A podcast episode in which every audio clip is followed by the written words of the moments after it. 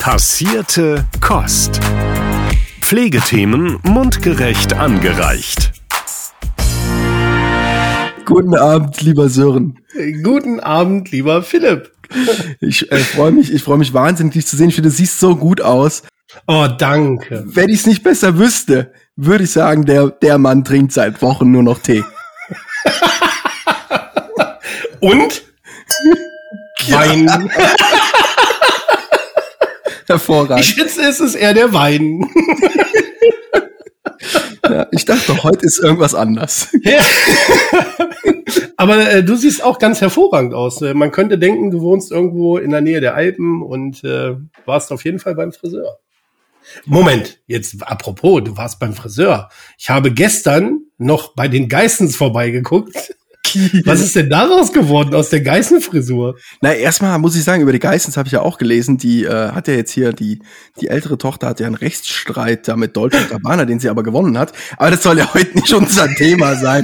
Ist ja, ist ja völlig bewusst. Aber die Leute denken jetzt, die Leute denken jetzt, die zuhören so, dass du unglaublich aufmerksam bist mir gegenüber, weil die denken ja, die schalten ein, die denken in dem Moment, wo sie uns hören, fangen wir an, uns zu unterhalten und das erste, was dir auffällt, ist, ach Mensch, du warst beim Friseur. Was die Leute nicht wissen, ist, dass wir hier seit einer Stunde sitzen. Und du noch nichts gesagt hast. Das stimmt ja auch so nicht. Wir sitzen hier erst seit 25 Minuten. Ich merke merk schon, das geht gut los heute. Ich, ich will gar nicht wissen, wo, wo das noch hinführt. Aber auch heute sind wir nicht alleine in diesem Podcast. Und nicht nur wegen dem Wein nicht. nicht alleine.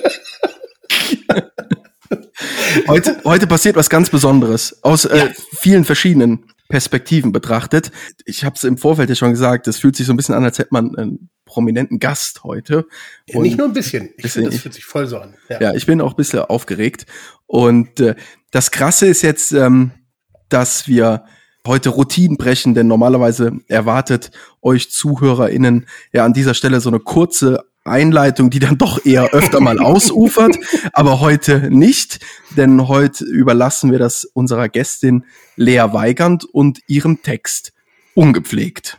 Ja, hallo. Ähm, als Pflegekraft kennt man diese Reaktion, wenn man sagt, man arbeitet in der Pflege, dann kommt sehr oft diese Antwort, boah krass, du arbeitest in der Pflege. Also ich könnte das ja nicht.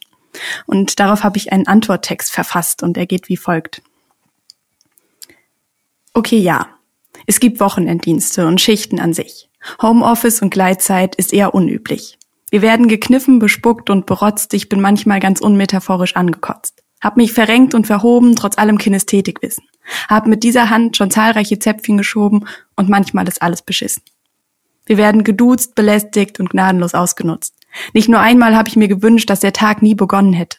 Wir sind oft die allerletzten der Nahrungskette, denn die Klinikstruktur gleicht immer noch gerne am ehesten einer Kaserne. Wenn unsere Mitbewohner nach Hause kommen, stehen wir gerade auf. Und oft sind durchzechte Nächte Arbeit im Krankenhaus. Wir werden unterbesetzt, unterbezahlt, zur Genügsamkeit bequatscht und von den blanken Bundesbalkonen dafür dann auch noch beklatscht. Ich stehe ganz am Anfang und waschen manchmal am Ende und oftmals da fragt man mich, ob ich nichts Vernünftiges fände.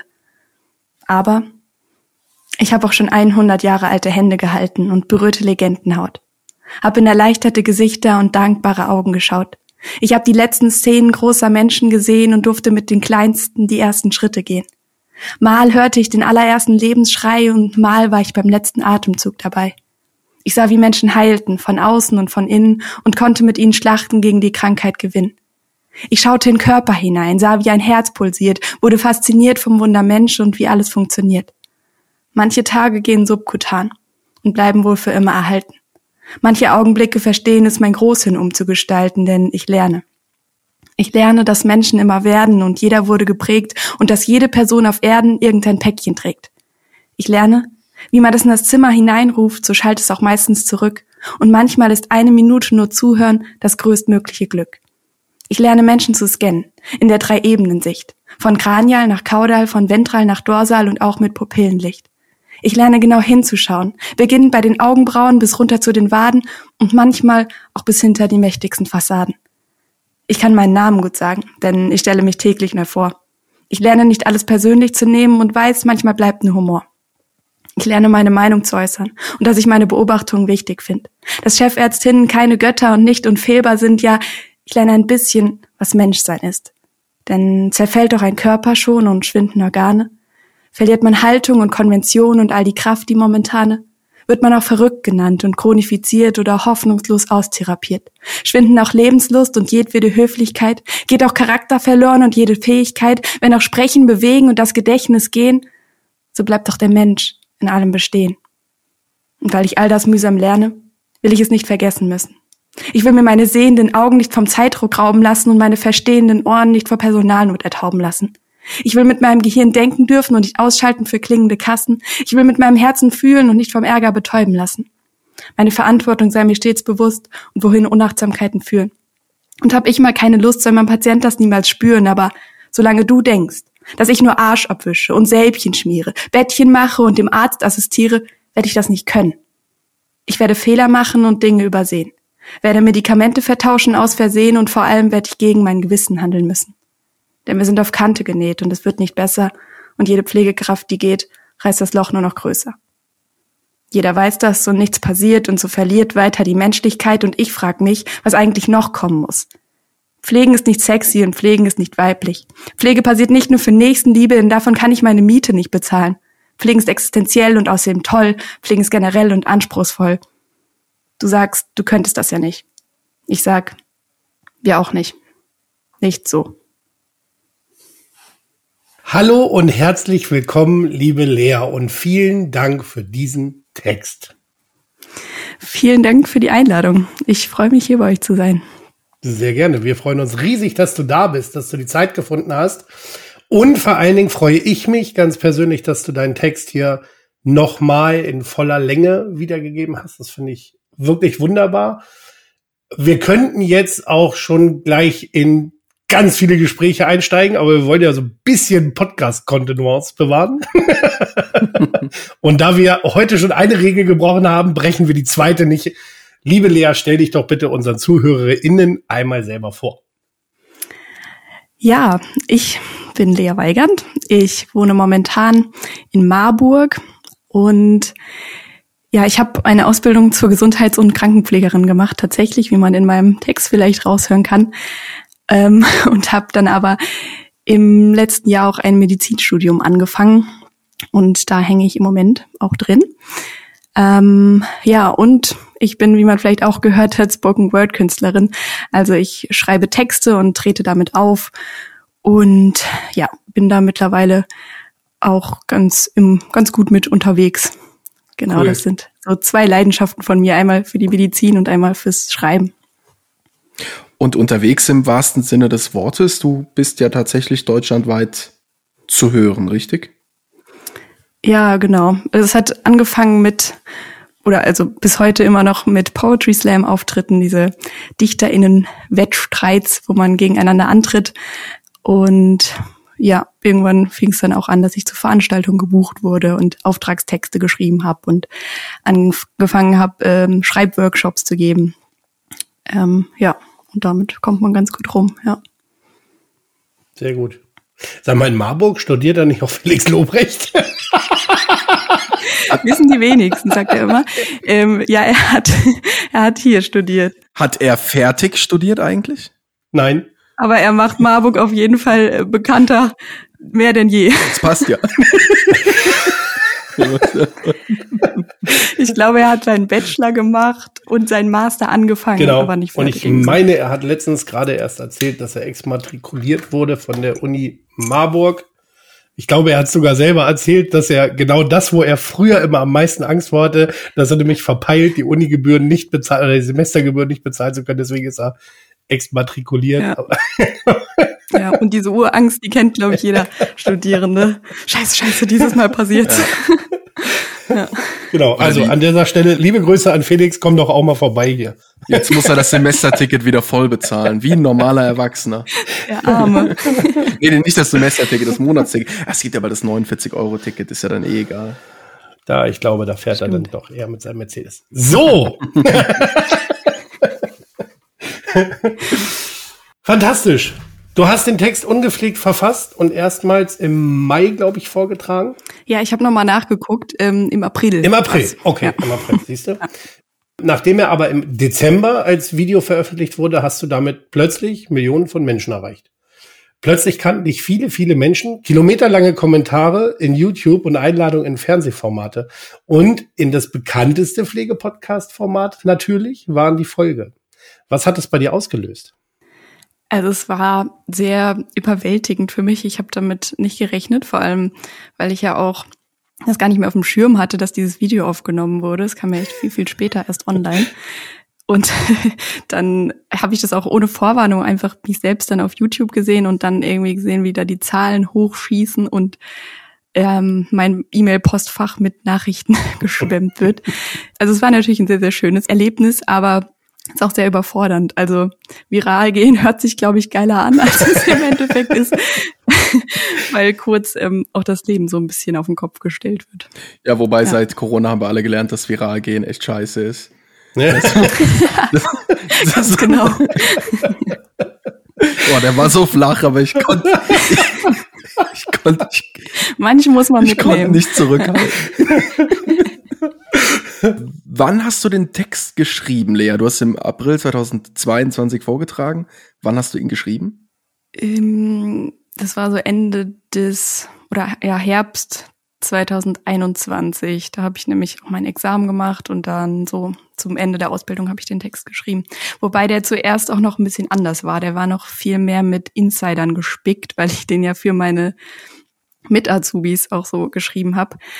Und dann für die Bühne habe ich den noch mal ein bisschen abgeändert, sodass er auch für Außenstehende besser verständlich ist. Wobei mich auch immer Leute fragen, was denn dieses Kinästhetik sein soll. ja. Also für die, die es nicht wissen, das hat ähm, was damit zu tun, dass man möglichst ähm, körperschonend arbeitet und auch den Patient möglichst schonend bewegt. Also es geht um Bewegungstechniken. So.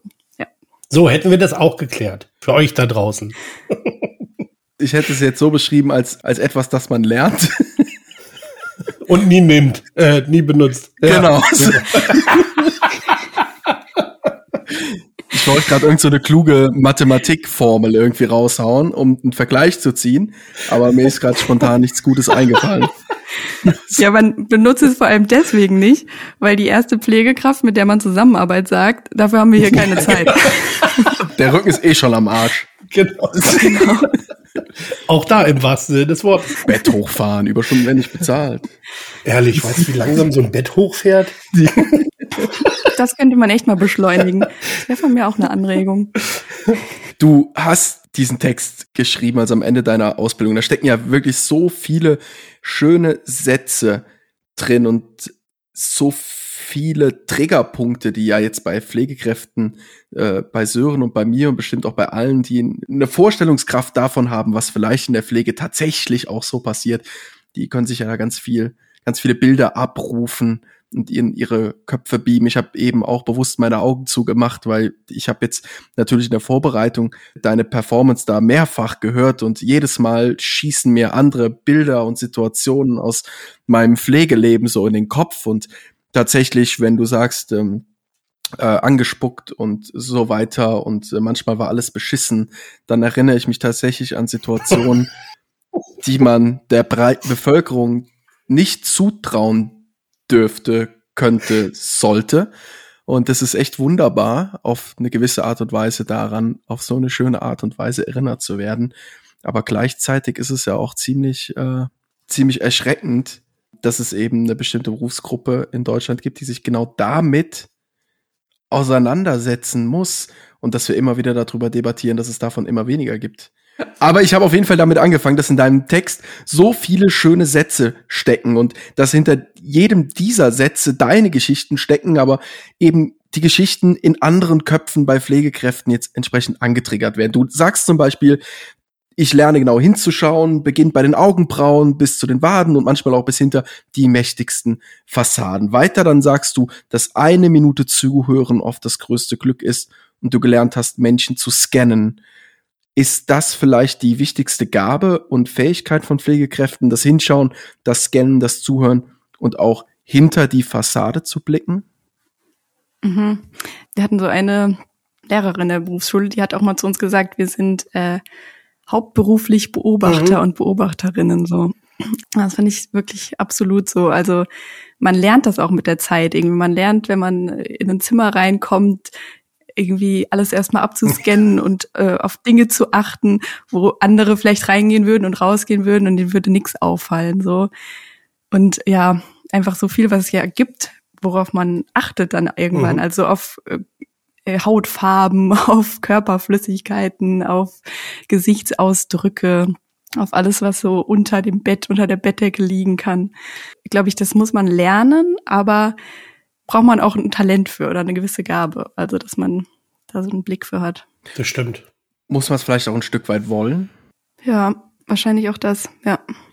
Ich erinnere mich an Situationen, wo in Zimmern ganze Familien saßen und du als Pflegekraft plötzlich so Bestandteil der Familie wurdest und zwar in, in Bruchteilen von Sekunden war, sie voll integriert. Und wir wurden die ja intimsten Geschichten über die Patienten, über die Bewohner und auch über die familiäre Situation an sich.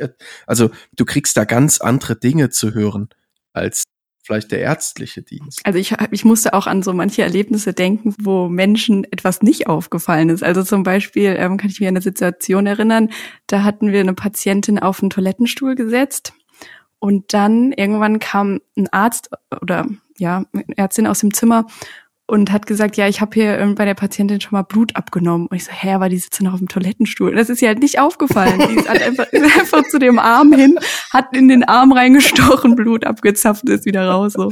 Riecht übrigens so, ein bisschen ja, in nee. dem Zimmer. Vielleicht gucken Sie mal. Ja. Krass. Oh Mann, ey. Ja, wer kennt es nicht?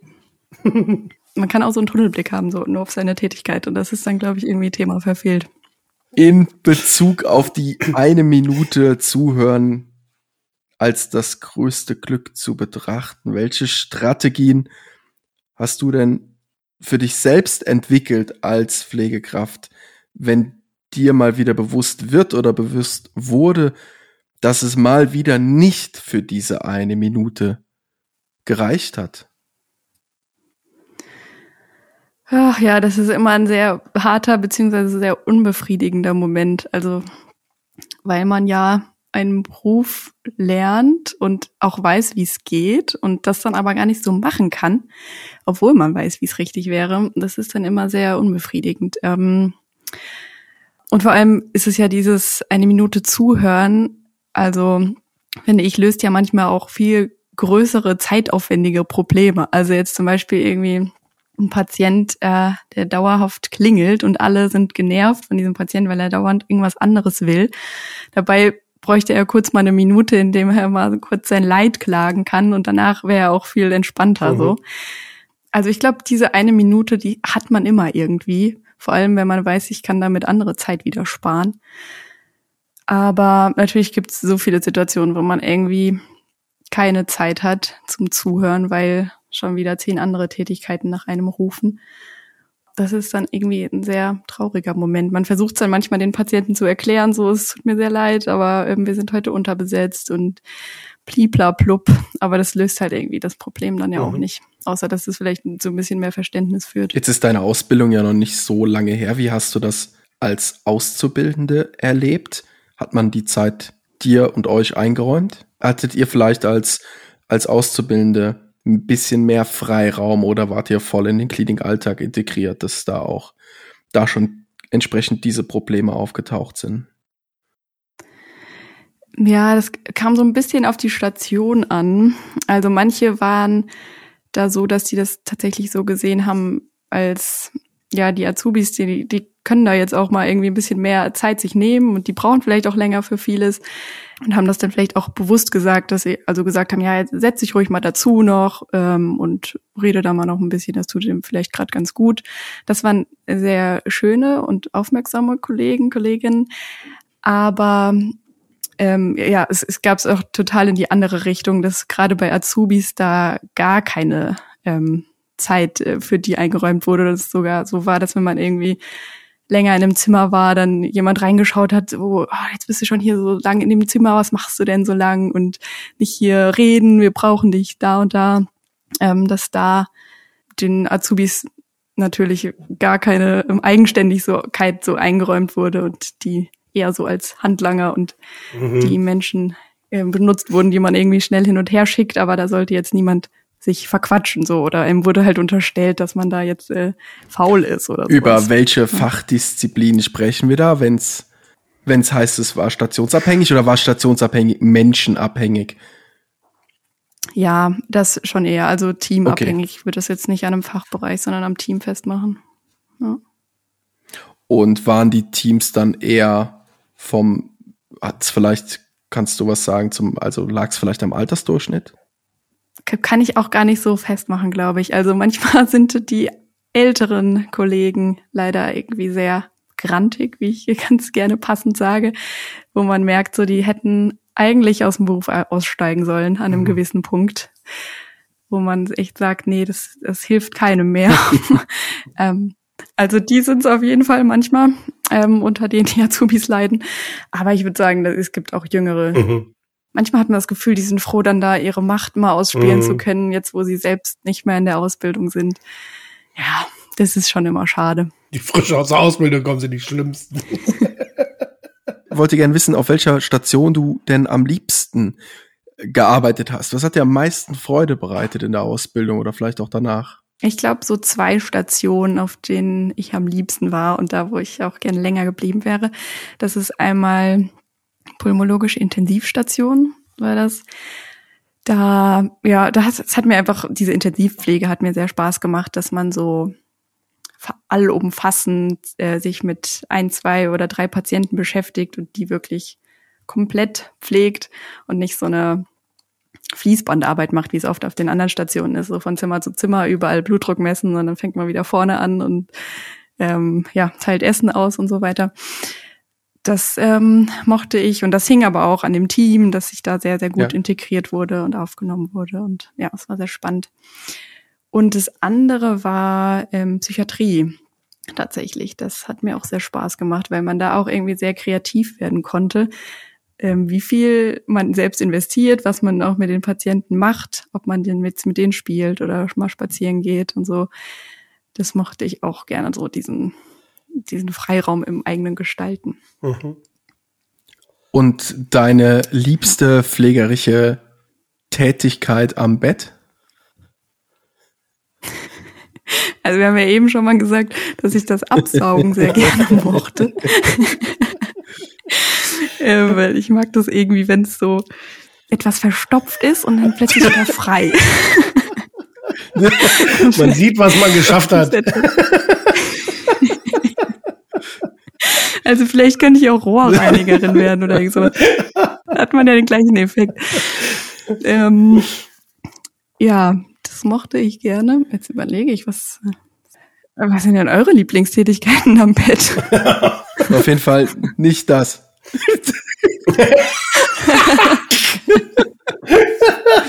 also alles, was mit Schleim zu tun hat, es ist für mich. Äh Meine Lieblingstätigkeit wäre, Philipp dabei zuzugucken, wie er absaugt.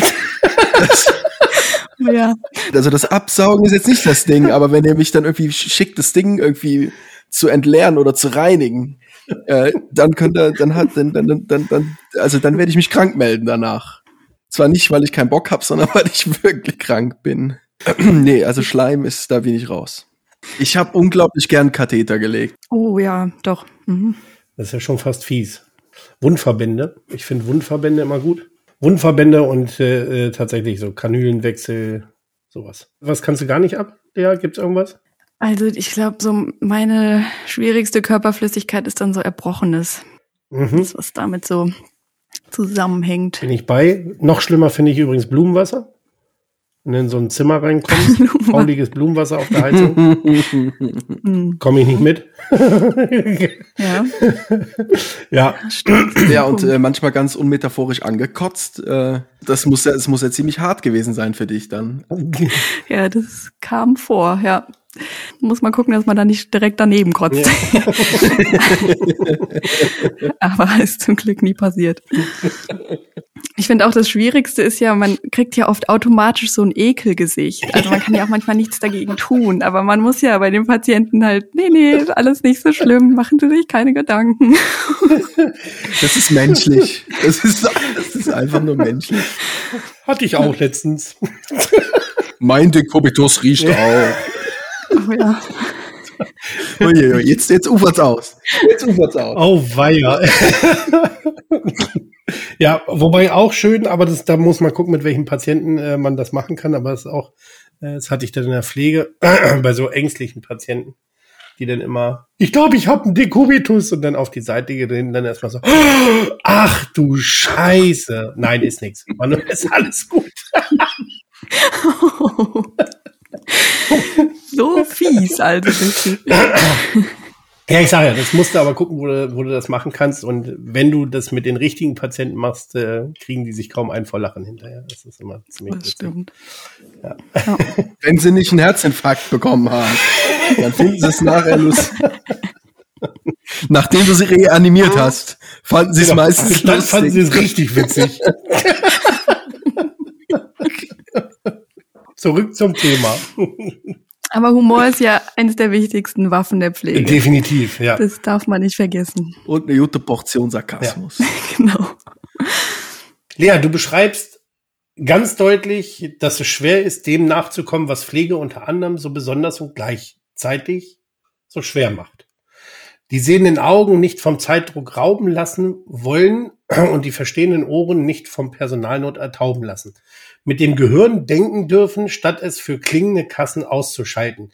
Mit dem Herzen fühlen, statt es vom Ärger betäuben zu lassen. Den Patienten niemals die eigene Unlust spüren lassen. Krass und so richtig aus der Seele aller Pflegekräfte, würde ich jetzt behaupten. Philipp, ich glaube, du unterschreibst das und ich glaube, es gibt Millionen, die das genauso mit unterschreiben. Wie schaffen wir das? Wie schaffst du das? Beziehungsweise schaffst du das? Ja. also ich schaff's. Da sind wir wieder beim Humor und Sarkasmus. Ja, das ist halt so dieses Problem, dass wir, glaube ich, sehr, sehr fähige Menschen in der Pflege haben, die äh, Bock haben auf einen der schönsten Berufe der Welt, allerdings in den Schatten der Bedingungen gestellt werden. Ähm, also ja, selbst die fähigste Pflegekraft ähm, braucht ausreichend Zeit und äh, Teammitglieder, um ihre Arbeit auszuführen. So.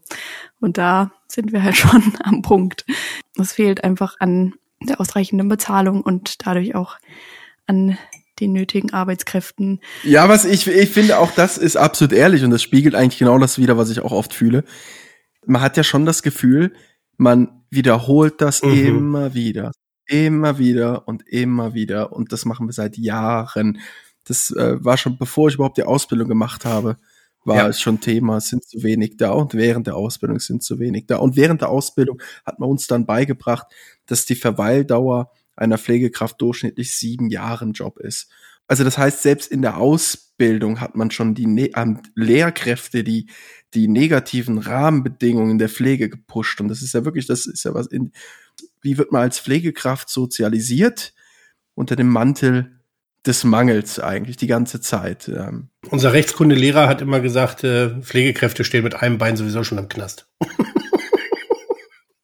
Ja, stimmt. Das glaube, den Satz habe ich auch gehört. Ja. Nett. Der Punkt ist ja halt echt, ähm, wenn man halt in die Zukunft äh, guckt, so es, es wird halt definitiv nicht besser. Also so die ganzen äh, Babyboomer gehen jetzt langsam aus ihrem Job raus, Mhm. werden gleichzeitig älter und zu unseren Pflegefällen. Und dann ähm, fragt man sich halt, das schweift jetzt vielleicht so ein bisschen vom Thema ab, aber im Grunde genommen sind das Gedanken, die ich eben in diesem, wenn ich über diese Dinge nachdenke, eben dann in meinem Kopf habe. Und wir haben ja, ich finde, wir haben in vielen Bereichen in Deutschland so eine krasse Disbalance. Was du jetzt gerade sagst, ist, die Boomer gehen, die Boomer gehen, die Boomer gehen, die Boomer wollen Rente. Also die wollen Geld. Die Boomer brauchen also Menschen, die arbeiten, damit die Rentenkassen Mhm. voll sind und so weiter. Das brauche ich jetzt keinem erklären. Gleichzeitig reißen sie aber auch riesen Lücken, Lücken, die gefüllt werden müssen, damit überhaupt Tätigkeiten oder dass überhaupt pflegerische Versorgung oder auch andere Versorgung in Mhm. Deutschland aufrechterhalten werden kann. Und äh, Gleichzeitig schaffen wir aber nicht eine Infrastruktur, zum Beispiel, die einfach mal dafür sorgt, dass jeder, der einen Kita-Platz sucht, auch einen Kita-Platz bekommt. Also damit auch Menschen, die vielleicht arbeiten wollen, wobei ich das auch wieder nur in Klammern setze, weil viele davon einfach arbeiten müssen und nicht nur wollen, aber dass einfach diese Potenziale entsprechend auch ausgeschöpft werden können, indem wir für eine vernünftige Kinderbetreuung suchen. Naja, aber auch wir müssen dafür sorgen, dass wir Nachwuchs in dieses Land setzen, damit wir auch vielleicht noch drei Euro Rente bekommen. Das wird ja nicht besser. Und es ist so eine Disbalance überall. Du hast keine Pflegekräfte, die die Kranken versorgen und du hast keine Erzieher, die die Jungen versorgen und irgendwie geht's, es geht irgendwie nicht voran. Ich verstehe es nicht. Und ich sehe kein Licht am Ende dieses Tunnels äh, irgendwie seit, seit langer Zeit, mhm. muss ich wirklich sagen. Ja, aber irgendwie, also wenn man mal das wirklich so dramatisch betrachtet, ich finde, dafür hat es halt echt wenig Präsenz immer noch. Also, weil das ist so, es ist allseits bekannt, aber es ist jetzt nicht so dramatisch, habe ich das Gefühl. Voll. Also, ich glaube, das liegt auch ein bisschen daran, dass wenn man halt nicht im Krankenhaus ist, ähm, sich dann auch nicht so groß Gedanken drüber macht. Also man beschäftigt sich ja lieber mit den schönen Dingen des Lebens und nicht so gerne mit Krankheit und Tod und wo man mal vielleicht irgendwann liegt, sondern man will ja im Hier und Jetzt leben und sich mit den schönen Dingen von heute beschäftigen. Und ich glaube, deswegen wird es mhm. auch bewusst so ein bisschen aus den Köpfen verdrängt. Ja, ich glaube, das, das ist ja relativ weitläufiges Problem. Ne? Das ist genauso wie mit dem Klimaschutz. Der betrifft mich halt jetzt gerade nicht. So alles gut hier. Sonne scheint ab und zu. Klar gibt's auch mal Regen, aber ist ganz gut für die Pflanzen. Aber äh, was interessiert mich das Klima in 30 mhm. Jahren? Und letztendlich äh, brauche ich im Moment auch keine Pflege. Also was interessieren mich die Pflegekräfte? Ja. Man hat es auch ähm, an den Reaktionen so auf meinen Text gehört, äh, wo rausgehört, es waren halt immer Menschen, die natürlich entweder selbst in der Pflege sind oder irgendwie mhm. die Oma, der Mann, der Sohn irgendwie im Krankenhaus oder in der Pflege ist ähm, oder halt als Patient war oder man selbst als Patient war. Ähm, dann mhm. ist halt direkt dieser Berührungspunkt da und dann ähm, reagiert man auf so einen Text. Aber wenn man da jetzt im Moment gar keinen Berührungspunkt hat, dann ähm, ja, dann interessiert einen das, glaube ich, auch nicht so doll. Der Punkt ja. ist aber, dass alle früher oder später einen Berührungspunkt haben werden. Ja, ja das, hat, das erzählt man schon seinen Kindern. Ja, es muss immer erst was passieren, bis du anfängst irgendwas zu tun. Und so. Später geht's dann weiter in der Jugend. Polizei macht eh erst was, wenn schon was passiert ist. Aber das ist echt, also ich weiß, jetzt komme von Hölzchen auf Stöckchen, aber es sind so viele Dinge, die mich da so massiv aufregen und in die ich gerne auch tiefer einsteigen würde. Und wir haben heute leider nicht die Zeit, aber einen Gedanken würde ich in die Richtung gerne noch loswerden. Es ist, ich finde, es ist auch ein riesenpolitisches Problem.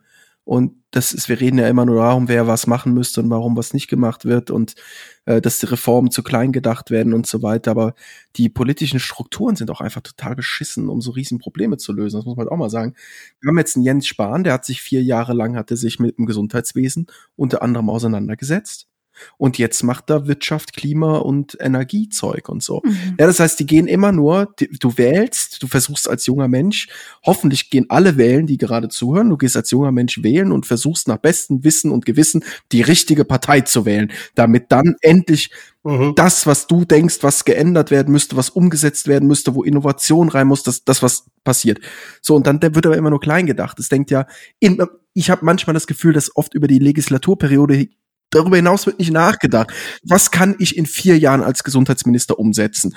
Du kannst die Pflege innerhalb von vier Jahren nicht so revolutionieren und so viel Innovation reinbringen, dass du das Problem löst. Nein. Aber es wäre definitiv an der Zeit, dass mal über diese vier Jahre hinweg gedacht wird und dass Grundkonzepte etabliert werden im deutschen Gesundheitswesen, langfristige ja. Konzepte, die funktionieren, mhm wo die nächste Gesundheitsministerin oder der nächste Gesundheitsminister anknüpft und am selben Strang weiterzieht und nicht wieder denkt, ich mache alles anders. Mhm. Wir ja. kümmern uns jetzt dann um die Reform statt um die Krankenhausreform. Ich finde halt auch da wichtig, dass es mal jemanden bräuchte, der halt wirklich irgendwie mit Leidenschaft ähm, so ein Amt ausführt, weil ich habe oft das Gefühl, mhm. die werden halt x-beliebig irgendein Minister oder Ministerin, Hauptsache irgendein Ministerium, aber nicht wirklich so, ja, Interessengaben äh, orientiert.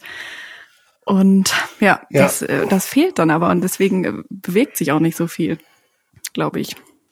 Mhm. Ähnliches hatte ähm, Andreas Westerfellhaus auch bei uns gesagt, ne, Philipp, dass er gesagt hat, eben Jetzt äh, hat er vier Jahre lang sehr eng mit äh, Jens Spahn zusammengearbeitet und viele Dinge auf den Weg gebracht. So, und jetzt ist die Legislaturperiode vorbei, jetzt ist Herr Spahn nicht mehr und äh, damit war sein Amt auch äh, beendet und alles, was er angefangen hat, war eigentlich. Ja. ja. Ja, und hat er nicht sogar berichtet, dass noch nicht mal so eine Übergabe oder so stattgefunden hat? Das ist alles so Schriftverkehr. Sie sind jetzt Ja, ja. übrigens nicht mehr Staatssekretär. Punkt, Ende aus. Ciao. Genau. Kommt die nächste und macht sich Mhm. ihre eigenen Gedanken. Das ist doch einfach nur krank. Ja, das ist unfassbar. Und dann erwartet man, dass die Bevölkerung irgendwie Vertrauen hat ähm, in den Minister. So, Mhm. ja, jetzt wird sich was ändern. Ach ja, das ist harter Tobak hier heute schon wieder. Mensch. Ja, für Leichtentobak macht ihr, glaube ich, den falschen Podcast. Das stimmt. Komm mal, wir hauen gleich noch einen raus. Ähm, Lea, du beginnst mit, ja, es gibt Wochenenddienste und Schichten an sich. Du bist ja Gesundheits- und Krankenpflegerin in zweiter Generation. War es für deine Eltern schwer, den Schichtdienst zu organisieren und welchen Einfluss hatte das auf euer Familienleben? Also es ist so, ähm, meine Mama ist immer noch Krankenschwester Mhm. und mein Vater ist jetzt äh, Lehrer für Pflegeberufe. Das heißt, der hatte dann schon ein recht geregelte Arbeitszeiten so. Ähm, ja, und bei meiner Mama, die hat es immer sehr krass durchgezogen. Die ist so eine typische Nachtschwester, Ah, ähm, so dass sie wirklich meistens nachts gearbeitet hat und dann tagsüber für uns Kinder da war. Also die war wirklich 24 Stunden Job. Das war sehr krass. Aber genau so hat das irgendwie recht gut funktioniert. Die hatte auch jetzt keine ganze Stelle. Das ist ja auch so ein, ähm, so ein häufiger, also es ist ja, ich weiß jetzt nicht die Prozentzahl, aber ich glaube, ein Riesenanteil in der Pflege hat ja keine ganze Stelle, hm. weil sich so dann noch mit Familie irgendwie vereinbaren lässt. Aber so war unser Familienleben auf jeden Fall auch schon vom Pflegeberuf geprägt. Mhm. Also es waren sehr oft Themen und irgendwie war mir der Krankenhausalltag schon sehr früh sehr vertraut. und ja, ich habe das auch schon öfter erzählt, es war, oder es ist ja bis heute so, dass äh, Gespräche am Abendbrottisch so eben nicht wie bei anderen Familien sind, sondern da sind halt wirklich äh, Themen ganz normal, wie jetzt bei uns, da geht's halt um irgendwelche Körpersekrete und es stört keinen, da wird ganz, ganz normal weitergegessen. Das ist dann aber immer ein sehr witziges Erlebnis, wenn halt mal Gäste dabei sind und dann so, oh, oh Moment, ich glaube, wir müssen, wir müssen über andere normale Themen reden. Mega gut. Ja. Kann ich nochmal den Urinbeutel, äh, den äh, Apfelsaft haben? Ja, ja, also mein, mein Dad ist da auch sehr, sehr gut da drin, ähm, immer das Essen mit irgendwelchen Dingen zu vergleichen. So, "Ja, das sieht jetzt aus wie sehr gesunder Urin. Oder solche Dinge. Hoffentlich sagt er nichts zum Nutella. Das kam bestimmt auch schon vor. Ja. Oh, sehr schön. Oder, oder zu Streukäse.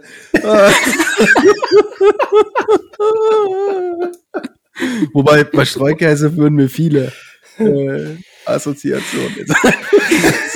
Ja, man, man findet immer einen Vergleich, ich sag's euch. Definitiv. Lass uns mal ein bisschen weiterdenken. Was gibt's denn da noch so? Ich finde das jetzt eigentlich, ich finde das eigentlich sehr lustig. Lebensmittel, die wir auch äh, an den Körper heften könnten. Ja. Ähm, Ja, hier dieser milchige Honig. Der kommt aus so mancher Pore.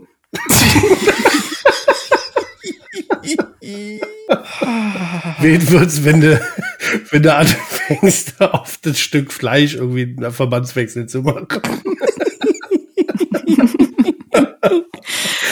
Papa, das granuliert nicht mehr, garantiert nicht. Und außerdem habe ich Hunger. Oh je. Ach, Aber ja. war jetzt, war jetzt äh, ge- geraspelter Parmesan, waren wir da bei Hautschuppen? ah, du Oder hast es das? noch gehört. Ich dachte, es wäre untergegangen. nee, ich dachte tatsächlich an Fußnägel, wenn ich ehrlich bin. Oh, ja. Ah, ew. Weil ich hatte auch mal ein sehr schönes Erlebnis mit einem Patienten, der seine Socken ausgezogen hat und dann flogen halt, flog so die ganze Hornhaut mit ab und er gesagt hat, oh, ja, oh, ich verursache ein Stehgestöber. ganz ehrlich, das waren die Patienten, als die Corona-Pandemie losging, wo ich dachte, endlich kann ich hier eine Maske aufsetzen, ohne dass es irgendwen stört. Das stimmt.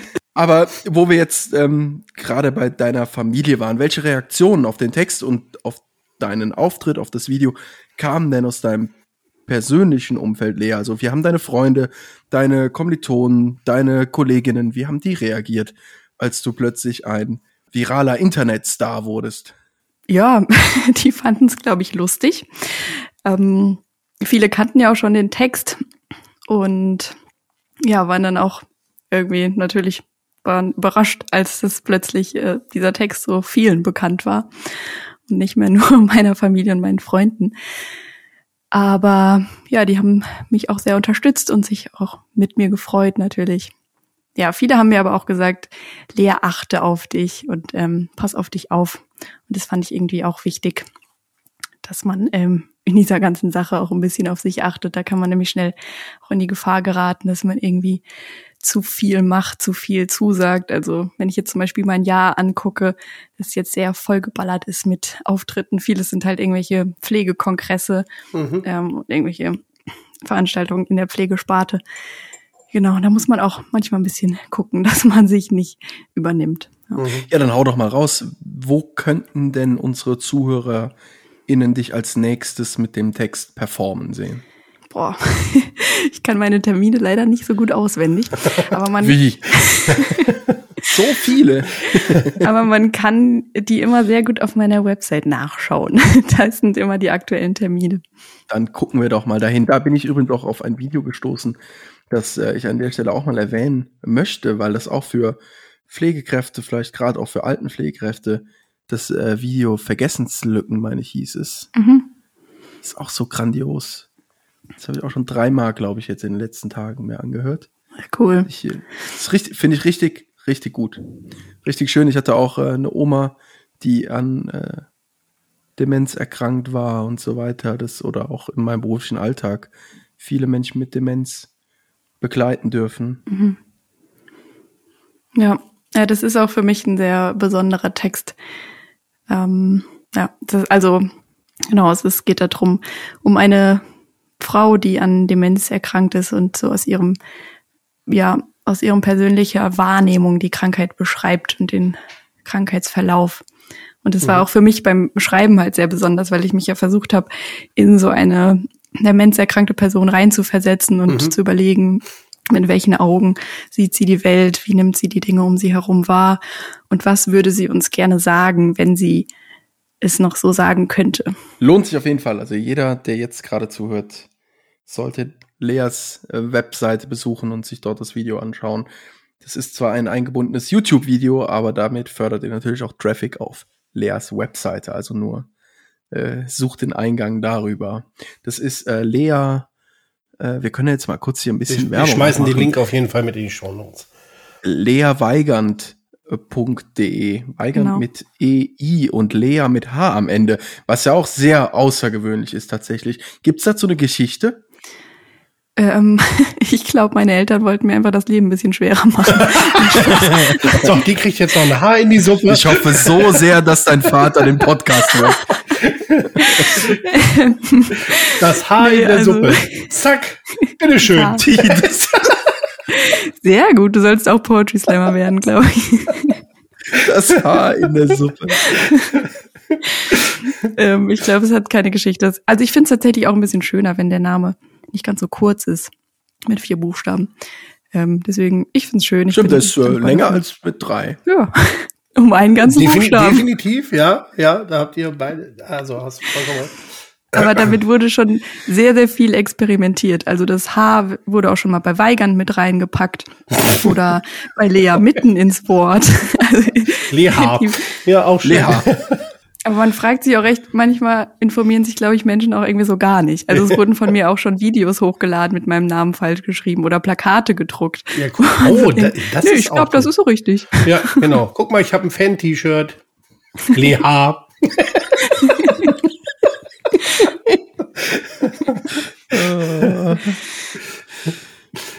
Pflege ist nicht sexy, Pflegen ist nicht weiblich und auch wenn wir unseren Nächsten hoffentlich lieben, geht's am Ende ja auch um Lohn und Gehalt, so wie du schreibst und wie du vorträgst.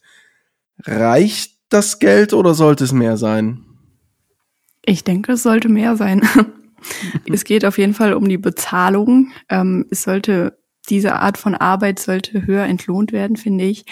Und was natürlich aber damit einhergeht, ist einfach, dass das, was besser bezahlt wird, ist auch höher angesehen in der Gesellschaft. Mhm.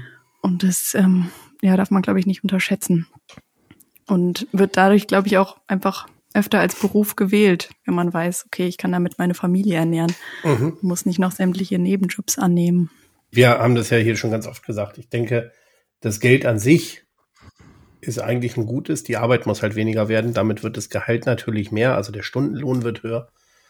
Ja. Aber wichtig ist halt, dass die Arbeit anders verteilt wird. Ja. Die Frage ist auf wen? Ja, klar. Ja. Du studierst jetzt Medizin, hast du gesagt. Und genau. wahrscheinlich, ich unterstelle dir das jetzt und du korrigierst mich, falls ich falsch liege. Das war doch bestimmt dein Plan, oder? Du hast Abitur gemacht und Wartesemester. Bist du der typische Wartesemesterfall mit Krankenpflege? Oder hast du tatsächlich gedacht, nee, ich will Pflege machen und dann hast du, während du Pflege gemacht hast, gedacht, nee, ich will doch Medizin? Ja, also es war bei mir so ein bisschen also ich bin nicht der typische Wartesemester-Typ. So Wartesemester gibt's auch eh nicht mehr. Sorry für alle, die, die denken, das gibt's noch und warten. ähm. Und nein, du zerstörst gerade. Wahrscheinlich. Ich warte ja auch noch.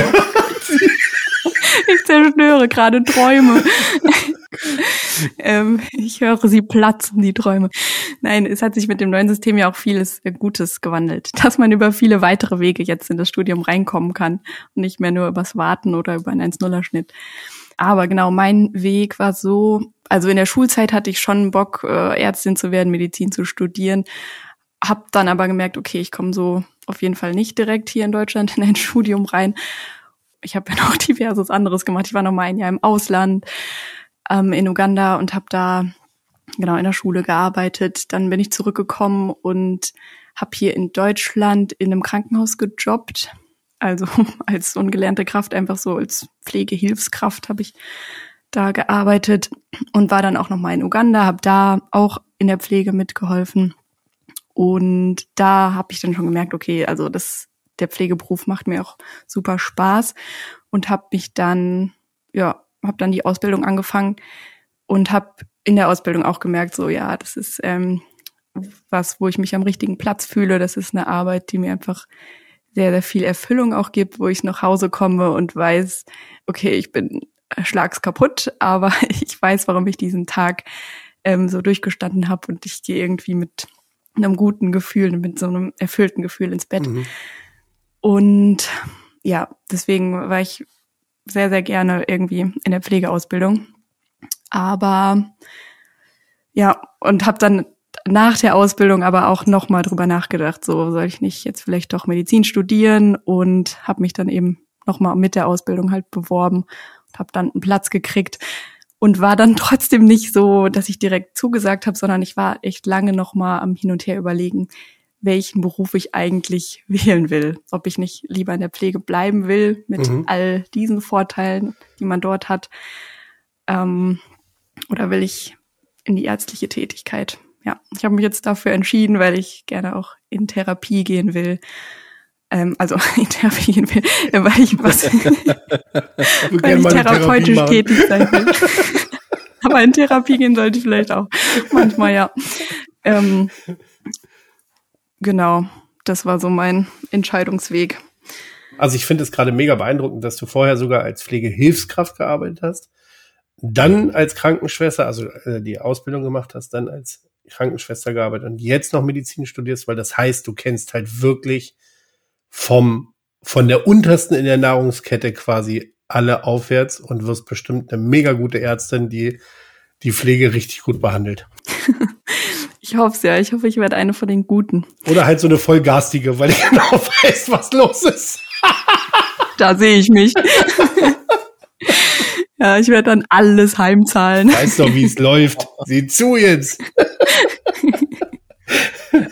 Aber trotzdem muss man ja mal an der Stelle auch sagen, das ist ja auch, äh, Sören, das tut mir jetzt leid, dass ich das so sage, aber das geht uns ja allen so. Nur jetzt, weil ich dir gerade zuhöre, fällt mir das so bewusst auf, wie geprägt wir sind und wie stigmatisiert doch dann die Ärzte sind, wenn wir, wenn wir jetzt schon denken und hoffentlich behandelst du dann die Pflege gut dann geht's doch schon wieder darum zu sagen, die Ärzte sind mehr wert als die Pflegekräfte, ja, ja. in der Hoffnung, dass die irgendwann mal verstehen, dass sie freundlicher, netter, anerkennender ja. der Profession Pflege gegenüber sein müssen. Ja, das stimmt. Viel, vielmehr müssten wir hoffen, dass kein Mensch mehr drüber nachdenkt in den fünf, in, in fünf, sechs Jahren, wenn Lea dann äh, praktiziert. Äh, das ist einfach, dass Pflege einfach eine Profession auf demselben Level ist. Ja. Aber ja.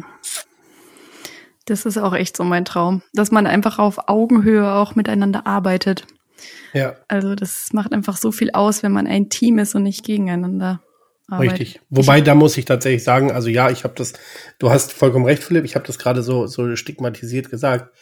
Aber ich habe auch ganz andere Ärzte kennengelernt. Also ich habe ja freiwilliges mhm, soziales mhm, Jahr mhm. damals im Krankenhaus gemacht und wir hatten auch mega coole Ärzte, die wirklich ganz bewusst ihre Krankenschwestern oder ihre Pflegeleute gefragt haben, was machen wir jetzt?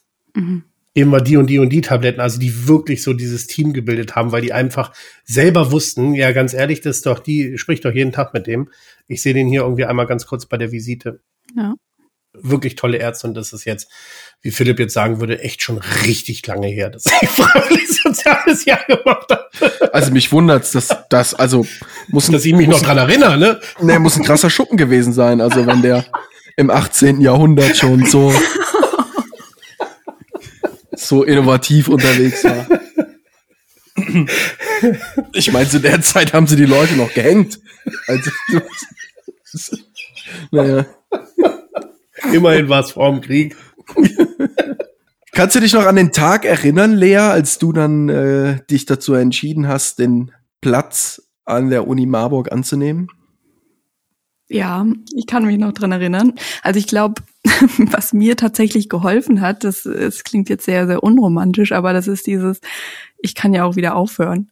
Aber also dieser Gedanke, ja, wenn ich jetzt merke, ähm, eigentlich ist Pflege doch das, was ich voll machen will und ich vermisse viel zu sehr den Pflegeberuf, dann ähm, kann ich auch wieder aufhören mit dem Medizinstudium oder auch wenn ich merke so, boah, dieser Ärzteberuf, was mir da bevorsteht, will ich eigentlich doch gar nicht.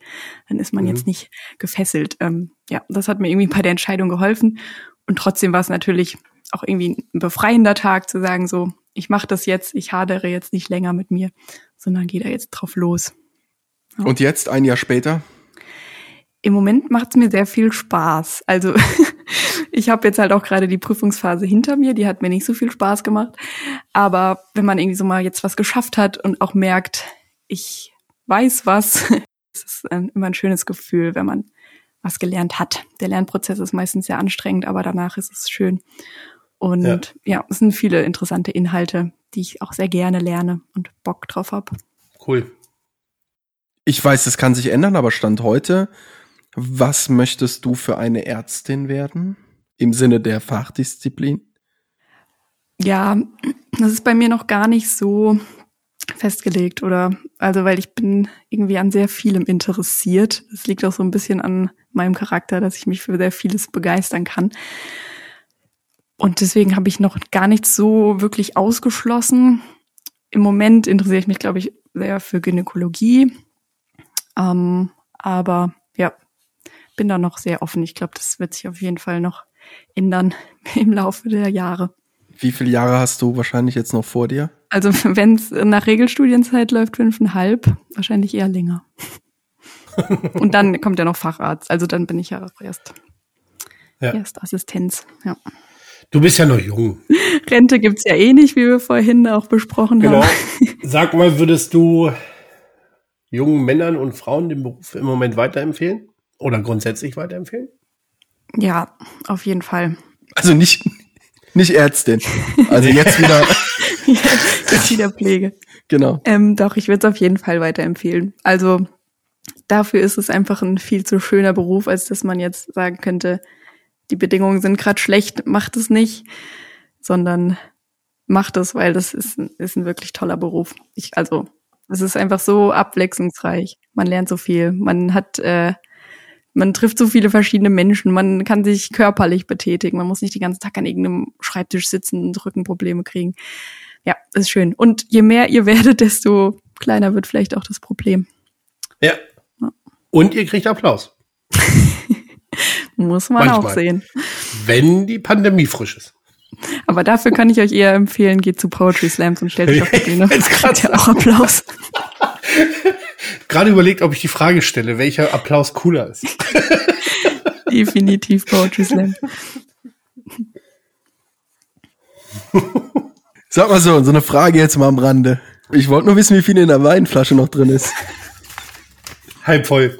Aber das geht ja noch. Ich dachte jetzt so lang, so langsam spricht er einen Satz und lacht dann genauso lang. Das muss, das muss mindestens schon die halbe Flasche sein. Ja, halbe Flasche. dieses Lachen wertet den Podcast aber extrem auf. Also ich, ich finde das super. Danke. Das ist so ein schönes Lachen, Sören. Ja.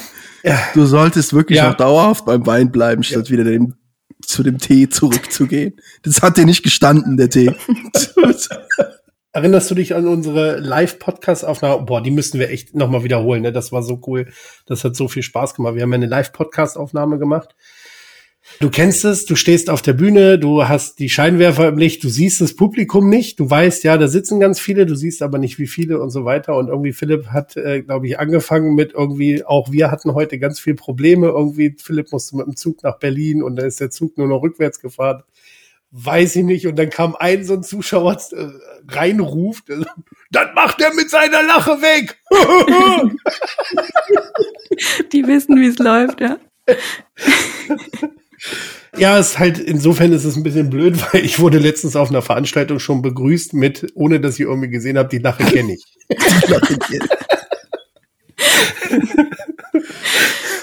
Schön. Aber ich finde, du hast es eigentlich auch so immer gut unter Kontrolle, Sören. Ja, also, ja, ne? du kannst Ja. tatsächlich dein Lachen auch sehr gut kontrollieren und dann auch aufhören zu lachen. Das beherrschen nicht viele. Also Ja, ich nicht. stimmt. Ich finde es ja auch schön, Ja. für sein Lachen bekannt zu sein. Absolut. Es gibt äh, definitiv ganz viel, viel äh, Schlimmeres, als fürs Lachen bekannt zu sein. Ja. Ja. Wir haben noch eine abschließende Frage, die hat auch was mit Trinken zu tun. Philipp, sollen wir die schon stellen? Ja, selbstverständlich. Die müssen wir stellen. So, jetzt äh, hast du so schön deine Teetasse da in äh, die Kamera schon gehalten. Aber jetzt die alles entscheidende Frage, wie trinkst du denn deinen Kaffee? Mit Hafermilch. Guck, man Ja. könnte denken, du hast uns schon mal gehört. Wirklich? Wer macht Normalerweise kommt jetzt die Antwort mit Milch und dann fragt Philipp, mit Kuhmilch oder Hafermilch oder Sojamilch? Ja, also weil wenn wenn nicht mit Hafermilch, also wenn es sie nicht gibt, dann eher schwarz. Ja, Also ja. okay. Was mich so langsam auch interessieren würde bei den Menschen, Sören, wäre die Frage, ob sie Fleisch essen. Das sollten wir vielleicht auch mal integrieren. Weil ich glaube, dass immer mehr Menschen kein Fleisch essen. Wahrscheinlich, ja. Lea, isst du Fleisch? Nee, tatsächlich nicht. Siehst siehst du? Das ist das, was ich meine. Eure abschließende Frage ist immer, wie man seinen Kaffee trinkt. Das ist ja schön. Genau, und ganz übel ist, wenn die Leute dann sagen, sie trinken keinen Kaffee. Dann Warum haben wir die immer sehr eingeladen? überfordert. Ja, genau. Genau. Nochmal würden wir dich nicht einladen. Ob wir die Folge veröffentlichen, das überlegen wir uns noch. Ein, Lea, äh, ein, ein riesengroßes und herzliches Dankeschön, dass du da warst. Und äh, nach wie vor äh, cooler Text. Und ich werde mit Sicherheit noch öfter mir anhören.